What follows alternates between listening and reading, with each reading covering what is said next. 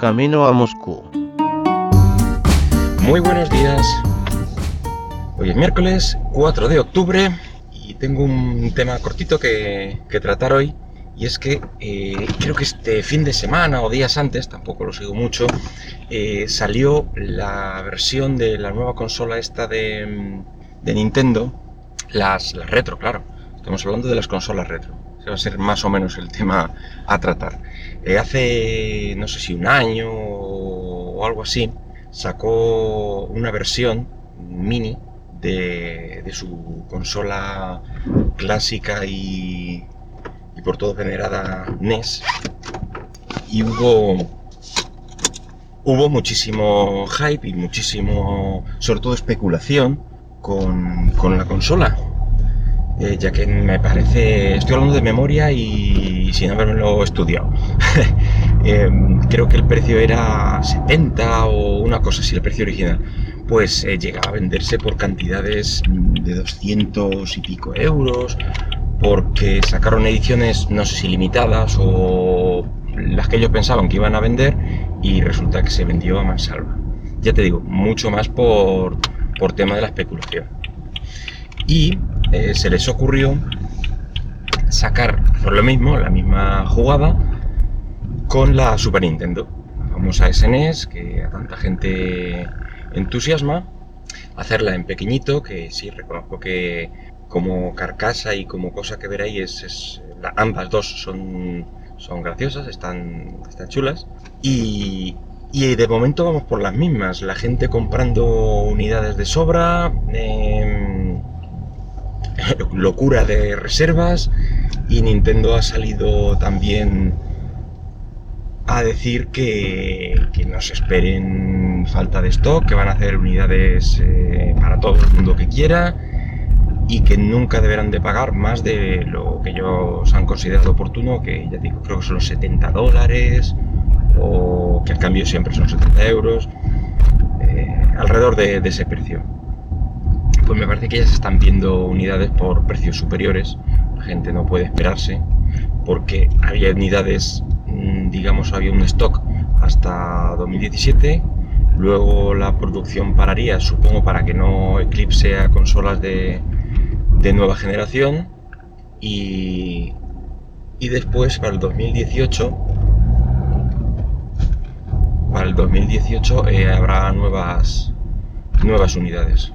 ¿Qué ocurre? Pues yo creo que la gente em, no se espera, hace lo que el impulso que tiene de comprarlo, tenerlo ya, porque se piensa que va a pasar lo mismo, que después va a estar mucho más cara, que va a almacenarla durante unos meses y después va a estar eh, al doble o el triple de precio, va a ganar con eso mm, millones de céntimos, yo qué sé, no sé, no sé muy bien qué es lo que la gente espera de, de esa consola o de esas consolas porque la verdad es que yo no les veo mucho mucho uso. Eh, decir que yo he sido muy gamer ahora no lo soy por falta de tiempo no porque haya perdido el gusto. Entonces simplemente ahora eh, pues mis obligaciones eh, son superiores en la familia y, y todo. Entonces es más complicado sacar unos minutos para, para jugar. Entonces, eh, aún, eh, en esa época, cuando podía, no hace tanto, no me entusiasmaba mucho el, juego retro. Para mí lo más retro que he jugado es jugar en la época de la... Eh, para que os hagáis una idea, de la 360, de la Xbox 360 aproximadamente, jugar a un juego de la PSX. PS1, eh, la primera PlayStation, y para mí eso ya fue retro. para mí eso ya eh, más atrás no me, no me remonto.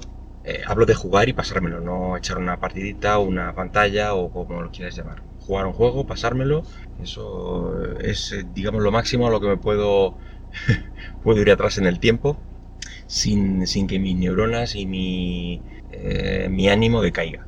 Porque se hacían los juegos de cierta manera, eh, cierto es que si los de ahora tampoco me entusiasman, eh, sobre todo el tema de los juegos móvil, todo ese mm, esa manera de, jugar, eh, trocitos, salvando de cierta manera, tal, no es lo mío.